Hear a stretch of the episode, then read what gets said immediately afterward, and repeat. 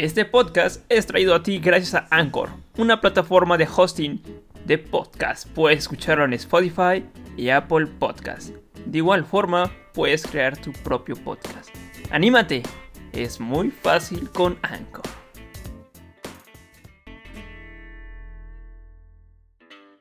Hola, yo soy Ty Club y bienvenidos a una nueva temporada de Crónicas del Estudiante donde compartiremos temas alocados y divertidos con diferentes chicos.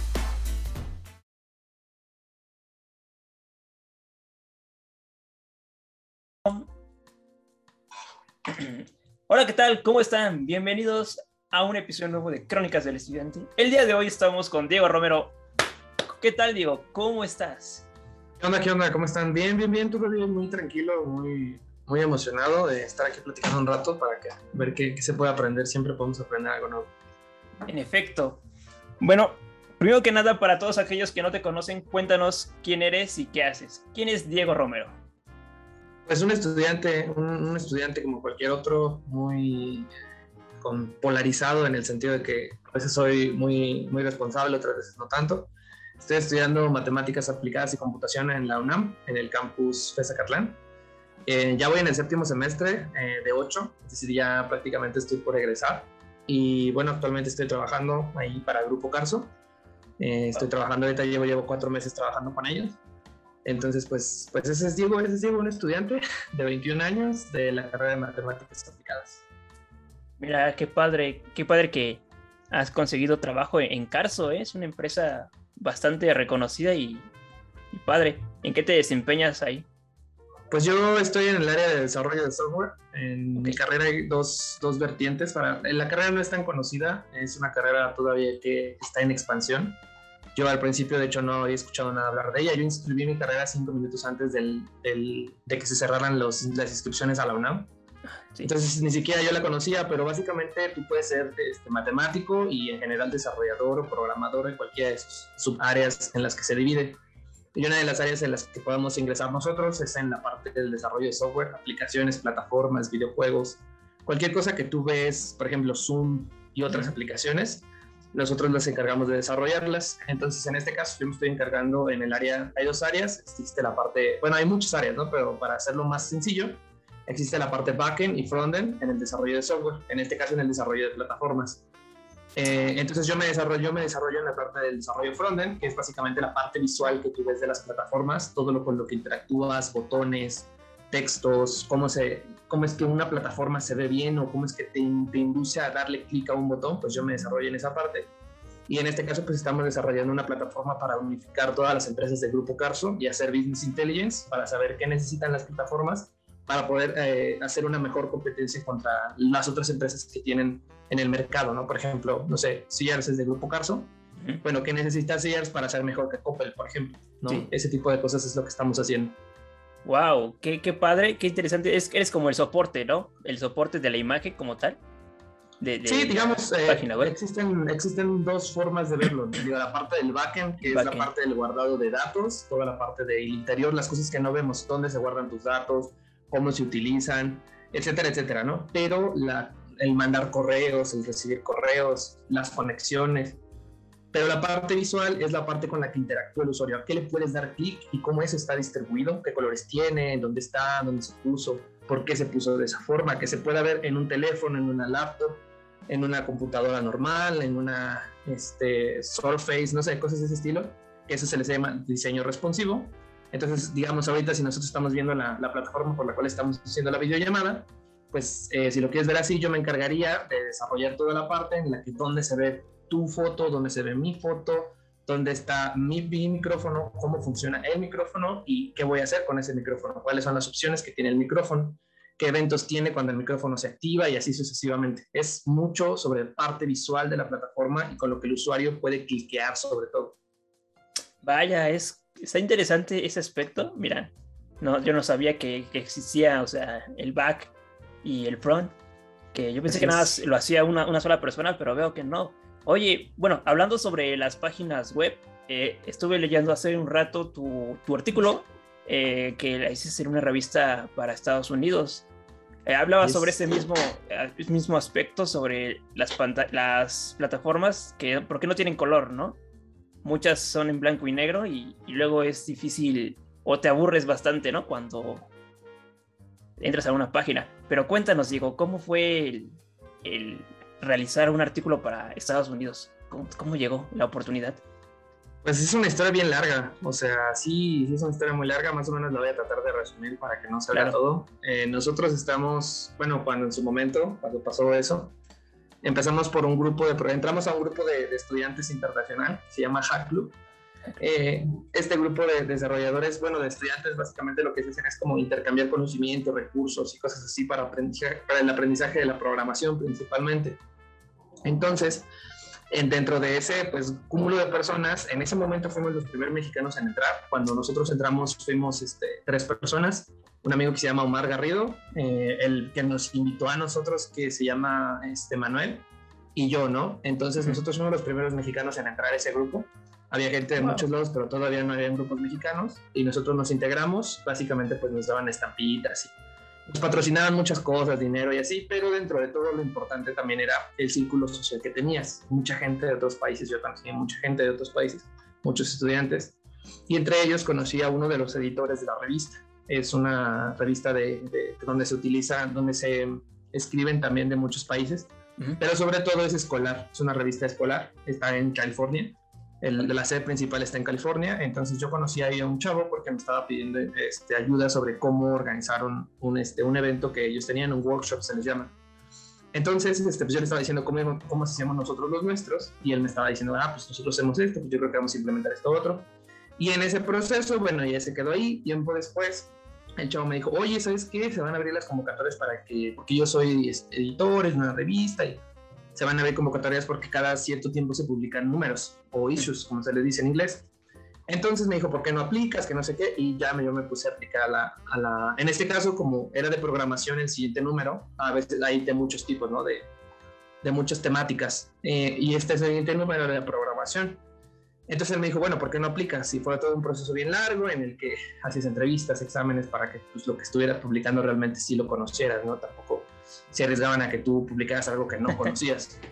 Exacto. Entonces, este, pues yo me pasé todo el, proceso de selección, que duró prácticamente dos meses, para poder publicar en la, revista. Y eh, después de que me aceptaron, eh, después de que ya me aceptaron, me dijeron, ah, sí, está bien, sí, sí, le sabes. El, me, me, dijeron, bueno, ¿de qué quieres hablar? ¿no? Porque todo esto fue como para ver si sí tenías el conocimiento suficiente. Ahora sigue que tu artículo realmente sea de interés. Y uno de, los temas que a mí me gustan mucho es la historia de, las páginas web, la historia del Internet en general. Justamente una de las, de las partes que hablaba es que antes, en, hace mucho tiempo, por bueno, ni tanto tiempo, ¿no? Por ahí del 2000 o, 2000, o cosas así, o sea, sí. realmente no hace mucho, ¿no? O sea, realmente no hace mucho. Las páginas web eran, como tú dices, eh, con pocos colores, muy poca interactividad, realmente no habían imágenes. Entonces yo me, centré en eso, ¿no? En cómo ha ido evolucionando la, la, web y a los, a los editores, a la gente de ahí de Estados Unidos les gustó. Para poder escribirlo, pues no fui yo nada más, ¿no? Realmente sí es un tema bastante complejo. La idea y en general la redacción fue mía, pero sobre todo en la parte de la traducción, pues sí recibí bastante ayuda de mis compañeros de la carrera, o sea, específicamente de, de varios, ahí están, este, bueno, ahí por mencionarlos, ¿no? A, a mi compañero José, eh, Monse y así, ¿no? Varios, varios compañeros que realmente me ayudaron y ese artículo no se hubiera logrado sin ellos, no me hubieran apoyado, la verdad. En, sobre todo en la traducción, eso fue lo más complejo. Sí. Pues porque también ellos, así como lo, así como lo mandabas, ellos lo publicaban, ¿no? O sea, realmente sí me dijeron así como de la parte de la redacción del inglés, mi estimado, ya es tu problema, tú decides si publicas tonterías en inglés o si las publicas bien. Sí, estructuras bien la, frase, sí. Exacto, ¿no? Entonces ya era como, bueno, sí tienes que tratar de tener el mayor cuidado en la traducción y pues para eso sí necesitaba ayuda. Entonces de eso, de eso fue, fue un proceso bien interesante. El, primero pensé que ya no se iba a publicar el artículo porque en su momento cuando estalló la pandemia, en un punto de la pandemia, Sí. Eh, el, en donde estaban ellos fue epicentro de la pandemia, entonces se cerró porque algunos de sus editores, ah, algunos de sus editores tuvieron COVID. Exacto, ya no pudieron publicar el issue. Yo me enteré que habían publicado el issue hasta diciembre o enero, algo así, por ahí. según yo, eh, fue en... No, fue hasta marzo del... Marzo. marzo, abril, yo me enteré que lo habían publicado, pero el artículo fue publicado en diciembre. pero yo no me enteré, yo no me enteré porque no me avisaron, porque también perdí mi teléfono y perdí la cuenta donde, donde tenía contacto con ellos. Exacto, entonces ya no, ya no me enteré, no me enteré de cuándo lo habían publicado, pero yo lo había publicado desde diciembre, me parece que es desde el 18 de diciembre ya estaba publicado.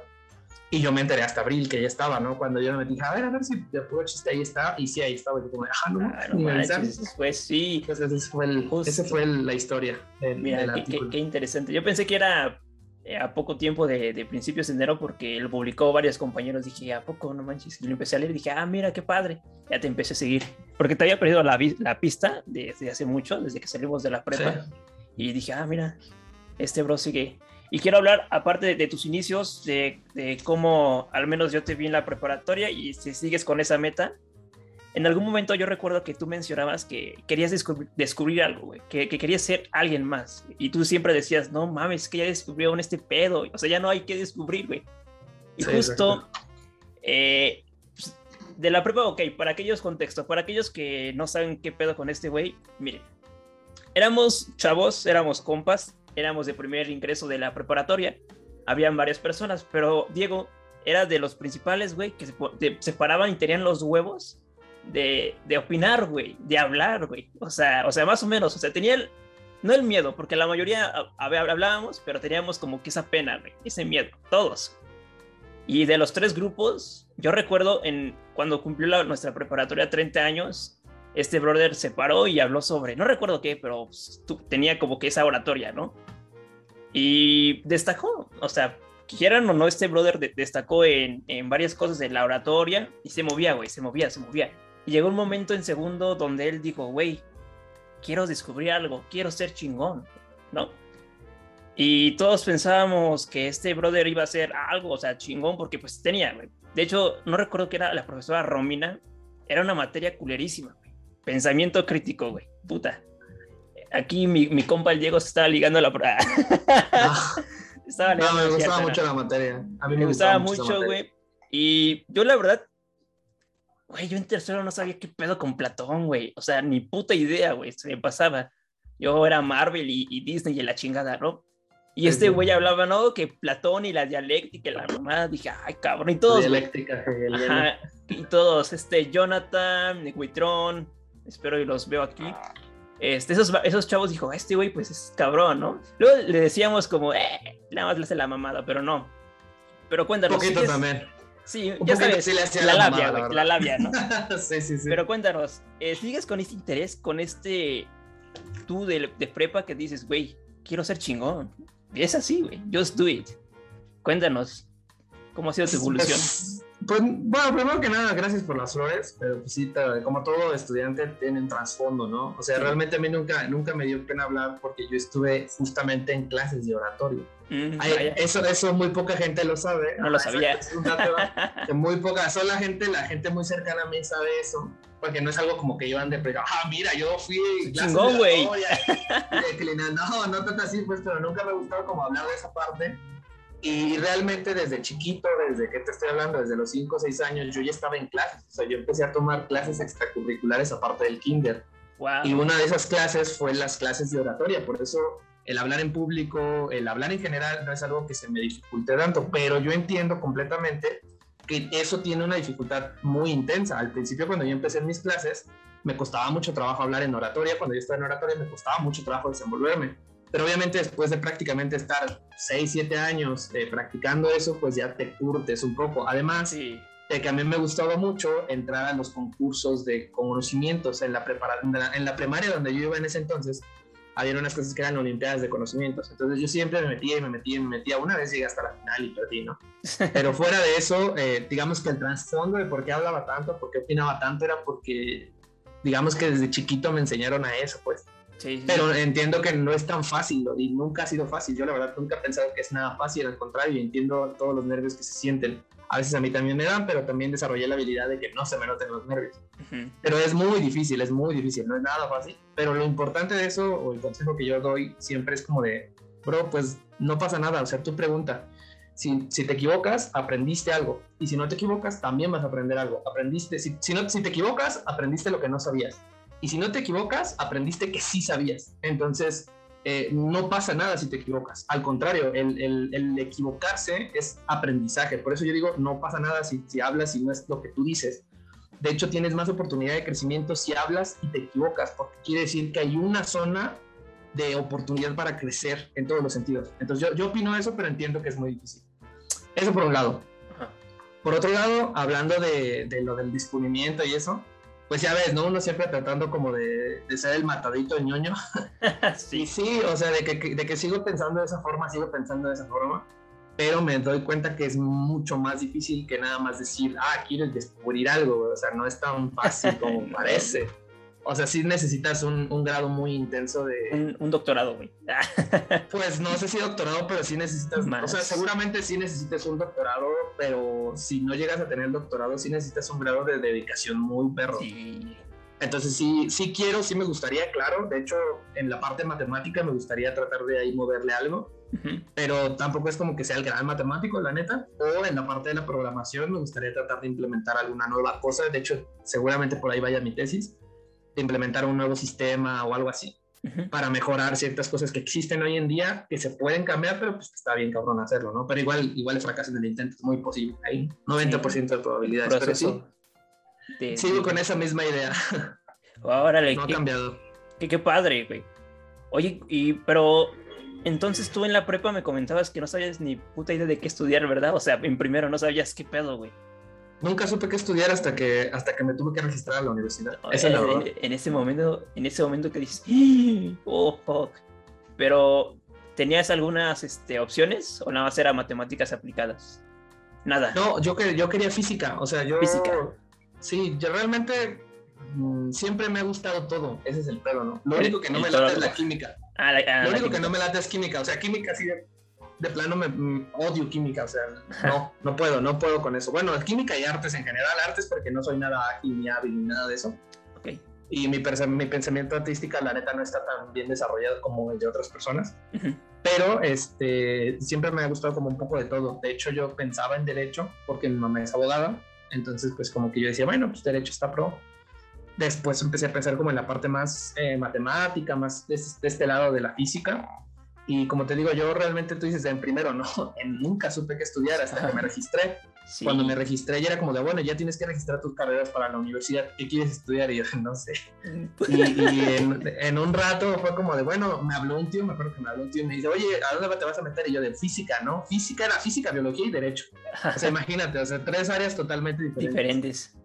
Exacto, entonces fue como que mi tío me dijo, oye, ¿por qué no checas la carrera de matemáticas aplicadas? Está aquí en la FES, vives a 10 minutos. Y yo dije, bueno, a lo mejor sí. Me puse a revisar todo su plan de estudios y dije, ah, la madre, esto está muy perro. Y fue como decidí la carrera, pero la literal, o sea, neta, neta, cuando faltaban 5 minutos para que se cerrara el tiempo de envío de tu solicitud para el examen de la universidad, en ese momento decidí qué carrera estudiar. Nunca supe antes más que estudiar más, en ese momento que vi la carrera fuera de eso, eh, yo estaba con la idea de que física. Y bueno, cuando entraste, bueno, cuéntanos tu experiencia, o sea, entraste a la UNAM, te quedaste, estuvo está cañón, güey, ese pedo. Ahora cuéntanos, ¿cómo fue el, sí, tu, ¿cómo se dice? Ay, ¿cómo se dice? Primer semestre. Ajá, tu primer semestre, ¿cómo fue el sentimiento de decir, wow, nueva carrera, nueva vida, nuevo todo, güey, nuevos compas, güey? ¿Qué tal? Cuéntanos un poquito. Escolarmente horrible escolarmente muy, me, fue, me fue muy mal. Eh, todos, mis, todos, todos mis exámenes de mi primer semestre los toqué con cero, todos. de todas las materias. No hubo una sola materia en la que sacara más de cero. Así, ninguna. Todas mis materias las pasé en una cosa, bueno, tenés como una estructura, ¿no? Pasas en tiempo ordinario y después de que no acreditas en ese tiempo ordinario con las calificaciones, las tareas, ya sabes, después te hacen la oportunidad de primera y segunda vuelta. Yo, y la segunda vuelta es como que ya no te queda de otra compa, si no la pasas aquí, mamaste y te vas a extraordinario. Exacto, y yo todo mi primer semestre lo pasé en segunda vuelta, así de que ya era la última, la última, porque todos los primeros exámenes los reprobé. Entonces, escolarmente muy mal, me fue muy mal, muy mal, horrible. Me ponía a llorar, era como de, güey, ¿cómo es posible? ¿Cómo es posible que esté sacando ceros? Este, perra la, clase. Sí, sí, sí, sí. sí. Entonces, este, después ya personalmente, pues también era como muy difícil, ¿no? Porque pues imagínate siempre como que de, ah, él es inteligente, ah, él es esto, y de repente cero, cero, cero. Bajas, güey, como de, oh, fuck, ha pasado. Entonces realmente mi primer, mi primer semestre fue muy difícil, muy, no lo disfruté realmente. Hasta el segundo semestre fue cuando ya dije, bueno, ya, ya me acostumbré al ritmo. Sin decir que era fácil porque se me costó un pedo. Sí. Pero ya me acostumbré un poco más. Pero el primer semestre fue horrible, horrible, horrible. Putazos en la UNAM. Sí, sí, sí, fuerte.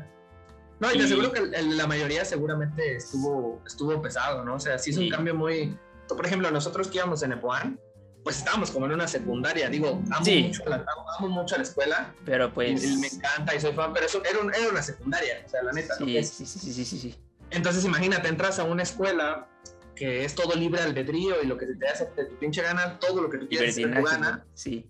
así a lo desgraciado, pues como que sí te pega, o sea, sí, sí, sí. Ah, y te ganó el desmadre, güey. un poquito, sí, la neta sí, un poquito, o sea, fue como, ah, a ver, yo, yo en mi vida, o sea, yo en la prepa fui a una fiesta, o sea, yo en la prepa no me presenté ni una sola fiesta. Nunca me puse una peda en la prepa, imagínate. En la, a los Aldo Fest nunca pude ir, porque me pegaban. Traía la correa bien puesta y nunca me dejaron ir a una, a una Aldo Fest. Entonces yo llego a la prepa y a la uni ya llegué soltero, entonces fue como de, a ver, a ver qué es esto. Y pues ahí se Pues sí, sí. Eh, pues sí, güey. Sí, me decías, una, creo que sí, una vez me invitó, me invitaron al Aldo Fest, pero pues no pude ir. A lo mejor ya la próxima, güey, ya espero ir.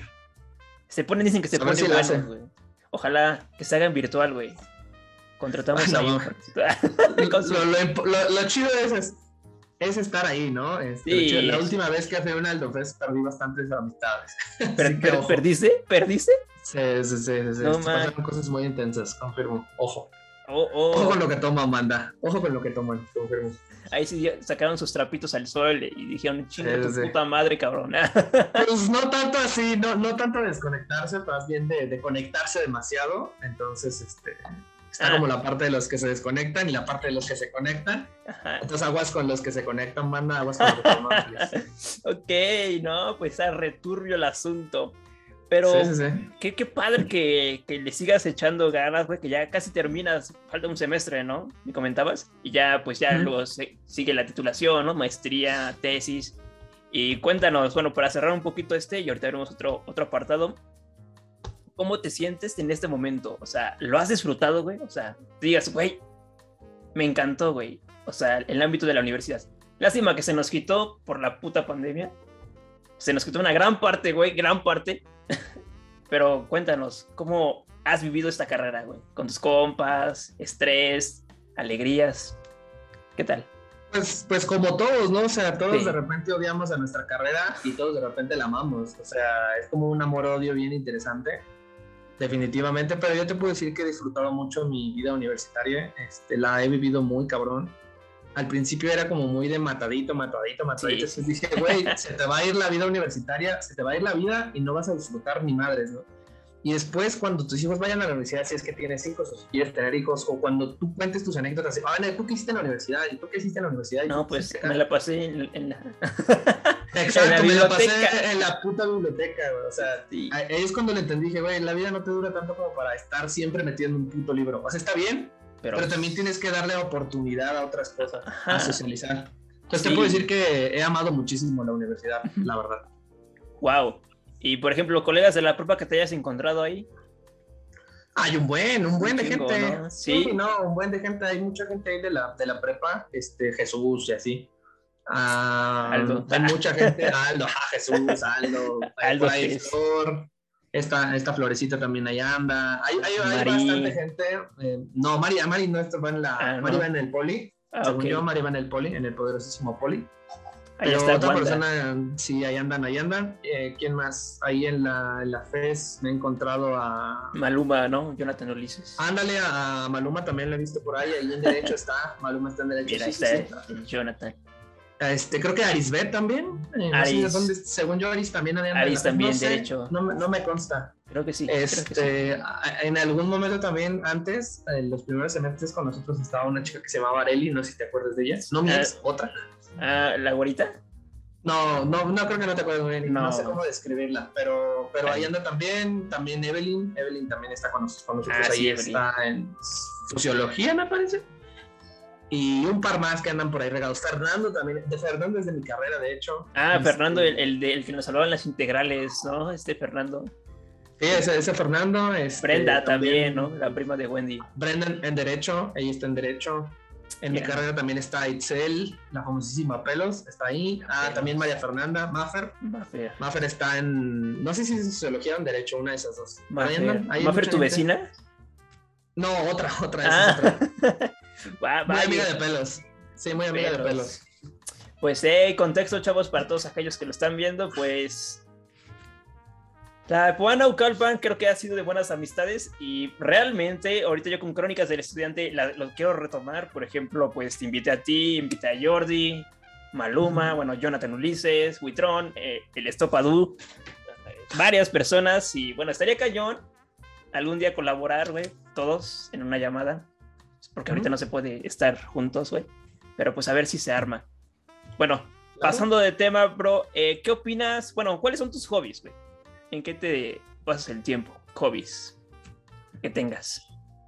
No sé, pues mucho, la mayoría de mis hobbies son muy, muy ñoños, la neta. Leer, güey. Ah, Estudiar, güey. O sea, mi hobby es estudiar. No, real. Mi hobby es cuando yo estoy aburrido, estudio, güey. Sí. Imagínate qué tan ñoño estoy, güey. O sea, cuando yo estoy, cuando, cuando digo, güey, ya me aburrí, estoy jugando Xbox, ¿no? Por ejemplo. Sí, sí, sí. Digo, güey, ya me aburrí de jugar Xbox, ya me cagó la madre, ¿qué hago? Para desestresarme. Voy a estudiar a huevo. Y me pongo a estudiar, güey. Te lo juro.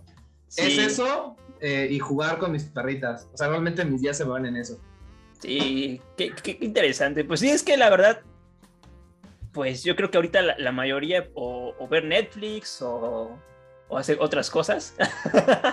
o haces otras cosas. o haces otras cosas son, o te pones a leer un libro. Por ejemplo, yo agarré la, el, hábito de leer, no leo mucho, pero pues agarré el hábito de, de seguir leyendo algunos libritos. ¿Y qué, lees más o menos? Por ejemplo, ahorita estoy leyendo cuentos fantásticos, güey, o sea, cuentos de terror, así de fantasía. Como ahorita me, me encanta los del guion y las historias de los personajes, güey.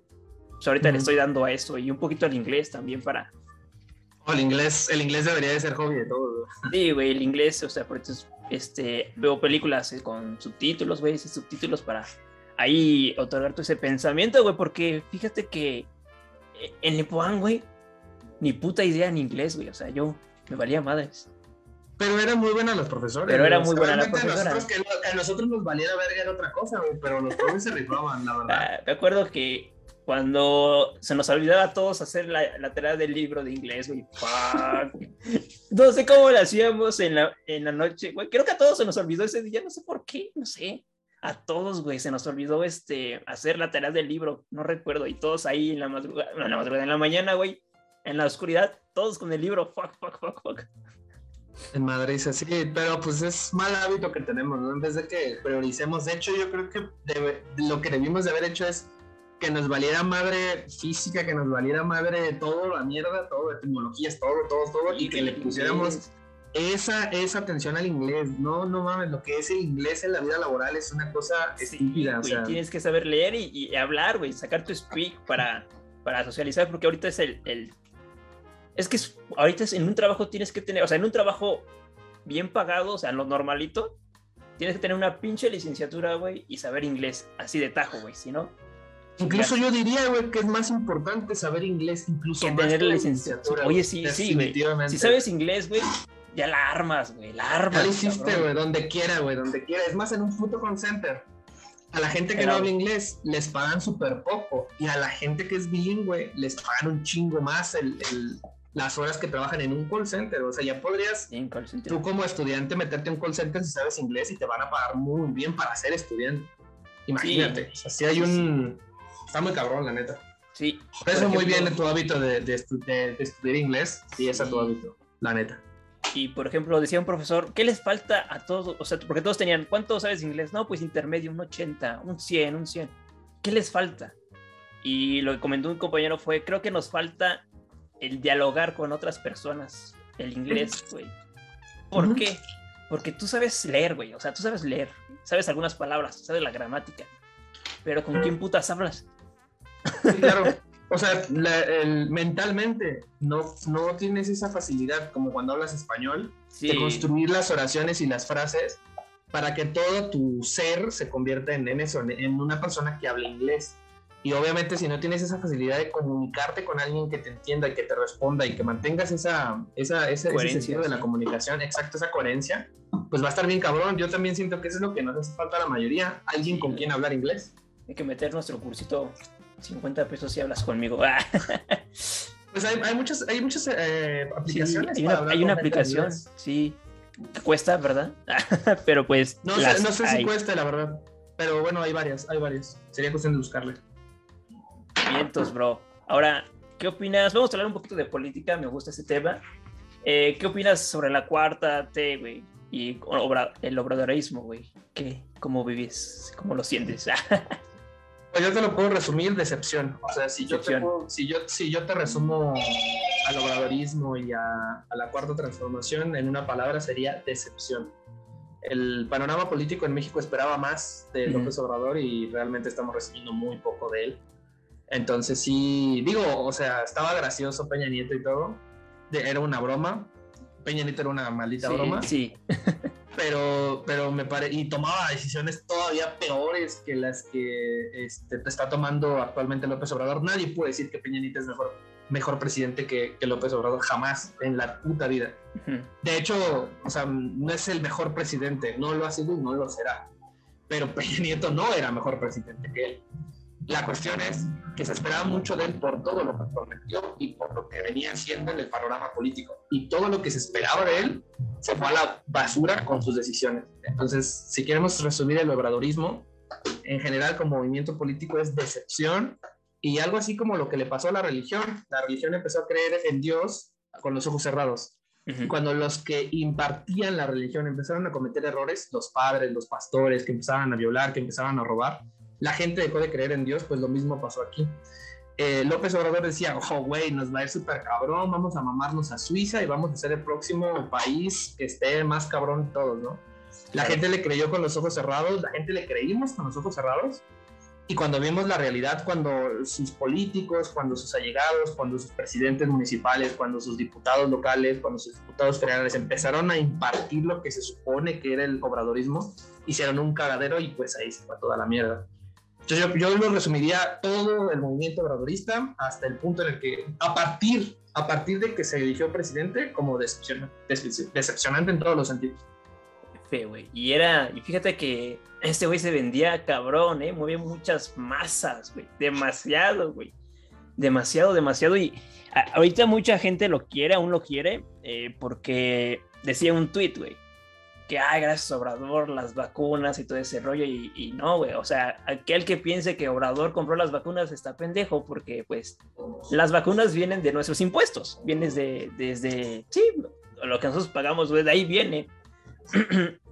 lo bueno, lo mejorcito que tiene Obrador es que no hay tranzas, al menos eso quiero creer, güey, siento que todavía hay, pero pues al menos eso se cree, y que pues está, está haciendo un poquito, ¿no? Por ejemplo, eh, está, según, sí, había una persona me comentó que él, esa persona era mucho de derecha, era un licenciado y nos agarró en la lela, estábamos un compañero y yo, y nos agarró en la lela. ¿Y qué opinan sobre el aeropuerto?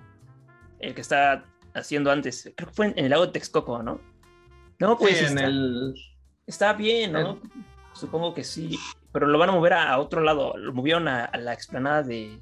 Ah, puta, se me olvidó, güey es que habían dos proyectos ahí, ¿no? Estaba como el proyecto del de el, este faraónico del mejor aeropuerto de su puta madre. Y luego estaba el que nada más era remodelar Santa Lucía. Santa, ah, Santa Lucía, lo pasaron a Santa Lucía, güey. Entonces este, este brother de, derecha decía, no, es que ahí perdió mucha inversión extranjera y va a valer madres y la charla, charla, ¿no? Y dicen las malas lenguas que eso lo empezó Peña Nieto, ¿no? Al parecer. Lo empezó Peña Nieto y ya sabes el lavado de dinero con materiales este, de, tercera, güey, X. Y bueno, lo que hace este presidente es como de, a ver, a chingar su madre esta madre, y vamos a hacerlo acá. Aunque supongo que espero que sea buen material, güey, pero pues yo le veo un avance. Un avance ahorita, en pandemia, güey, le veo un, avance leve, mediano, pero pues yo. yo voy que, que, o sea, no estamos mejores como antes, pero pues vamos más o menos, güey, como que apenas estamos, estamos así, güey. No estamos en la mierda, pero tampoco estamos en lo, en lo chingón, güey. Vamos bien y ha sostenido el país. No soy, es como, ah, I'm lover, ¿no, güey? Pero es lo que, lo que veo. Y, y, a ver qué pasa, ¿no? Por ejemplo, hablando sobre lo de enjuiciar a los presidentes, nadie fue, güey. Bueno, al menos yo sí fui, pero yo no vi nadie en la No, realmente no, no tenía una fuerza tan grande esa, esa consulta popular. Eh. No le daban tanto este, como en la radio, como en los spots, güey, en el, en el INE. Este 6 de julio tienes que votar acá, güey, nada, güey, nada. Nadie se acordaba. Sí, no, no, además, o sea, digo, no es como que yo no sea obradorista, de hecho, o sea, yo voté por López Obrador. Sí, la mayoría. Ajá, la verdad, o sea, mucha gente ahorita dice, no mames, y la mayoría tachó su nombre. O sea, hay que Pero el que tú hayas elegido una persona, y esta es una capacidad de raciocinio y de crítica grande, el que tú hayas elegido una persona no significa que no lo vayas a criticar. Ah, eso sí. Esa persona está ahí para que la critiques y para que cuestiones sus actos. No está ahí como un señor todopoderoso que ya lo que ese güey diga es real y le vamos a creer todos. O sea, si tú piensas que la política va de votas por alguien y no lo vuelves a cuestionar, estás muy mal y por eso México está como está. Sí. Entonces, sí, obviamente sí, ha hecho cosas buenas. Por ejemplo, el, pago a la deuda externa que hizo con todo lo que se ahorró en cuanto a transparencia estuvo muy grande. O sea, fue el pago más grande que se ha hecho en la historia de México eh, y lo hizo López Obrador junto con su gente, ¿no? Y así te puedo ir diciendo como buenas cosas que sí ha hecho Ah, o sea, de que ha hecho buenas cosas, ha hecho buenas cosas. Pero, por ejemplo, el tema del manejo de la pandemia me parece absurdamente malo. sí, está malo, güey. Pésimo, pésimo, pésimo. Y, y, como tiene cosas buenas, tiene cosas muy malas, ¿no? Pero, eh, pues yo esperaba un poco más de él. No, o sea, está haciendo bien las cosas, pero es un bien a medias. Si tú pretendes ser el mejor presidente de México, que es lo que él intenta, debes de hacer las cosas bien completas, no bien a medias, y no diciendo en una mañanera, eh, vamos a mandar a los chicos a la, a la, a la, primaria, a la escuela, güey. O sea, dices, verga. o, no es llegando todos los días a las conferencias sin cubrebocas. Entonces, pues no puedes defender lo indefendible. Sí ha hecho cosas buenas, pero al menos creo que su, su, su participación en la política mexicana, específicamente en la historia de los presidentes, va a quedar marcada por su manejo de la pandemia. O sea, lo único que sí me queda claro es que Peña hubiera estado cubrebocas. Sí, eso sí. Eso es y, eso, y eso va a ser algo que siempre le van a decir. Güey, cualquier otro puto presidente se hubiera puesto un cubrebocas. Pero tú decidiste no ponértelo. Y así como tú, mucha otra gente tampoco. Y por eso las muertes en México están tan altas. Digo, además de muchos otros factores. Pero el que tu propio presidente decida contradecir a tu secretario de salud, al a la persona que está dirigiendo la pandemia, a López Gatel, eh, o sea, hacer esa, esa, esa, dual, esa polaridad de, de, autoridades en una mañanera, siempre lo va a marcar. O sea, para mí yo siempre voy a recordar a López Obrador, a menos de que haga algo más estúpido o algo mejor, por la vez en la que no se quiso poner un punto cubrebocas. ya pasó la historia. Sí, para mí ya pasó la historia por eso. Por otra cosa seguramente lo haga y esperemos que nos sorprenda porque a nadie le conviene que a él le vaya mal, porque es nuestro presidente, o sea. Pues sí. Lo mejor es que le vaya bien, güey, no es como que diga, ojalá y le vaya de la mierda, no, pues, que el país se vaya a la chingada y, a la... No, o sea, tampoco, o sea, lo mejor es que le vaya muy bien. Pero, pues ni modo, así es la política mexicana, es muy, muy, ¿cómo se Muy radical, así es. Sí, vean las películas de, de, ¿cómo se llama? Ay, las películas que lanzó este güey, se me olvidó el, el, el director el infierno. Y, el infierno y todo ese desmadre, güey. Están cagadísimos, pero es, es cierto, güey. Oye, ¿y qué, opinas sobre este aspecto de que el, profesor, el presidente, güey, va, va, creo que el siguiente año va a ser una convoca, bueno, unas elecciones para saber si lo quitan del poder, güey, o sigue, ¿Qué opinas? ¿Crees que lo van a quitar o va a seguir? No, no lo van a quitar, o sea, sigue siendo, a pesar de que sí es, eh, o sea, y si lo quitan me voy a reír bastante porque ¿O cuántas veces en la historia se ha visto esa mierda? O sea, realmente va a estar muy cabrón. o sea, sí, va, a estar muy, muy cabrón el, tema político en México. Yo, la verdad, lo dudo. Dudo que lo quiten. Siento que, obviamente, toda la oposición se va a mover para que haya una cantidad de votos más grande que la cantidad de votos que hubo en la última consulta popular. Pero no creo que llegue a la, la, legitimidad como para quitarlo. O sea, no, lo dudo bastante. Sí, no. No creo que, que eso pase, la verdad. Pues sí, Eh, es que está, está cañón, ¿no? Hasta crees que dices, ¿va a durar el viejito, güey? Otros, ¿cuántos le faltan? ¿Tres años? Sí, no sé, no, no, no. Digo, ahorita no se me viene a la mente desde cuándo empezó, la verdad. Sí, desconozco. Pero más o menos. Pero sí, en efecto. A ver, a ver, aguántame tantito.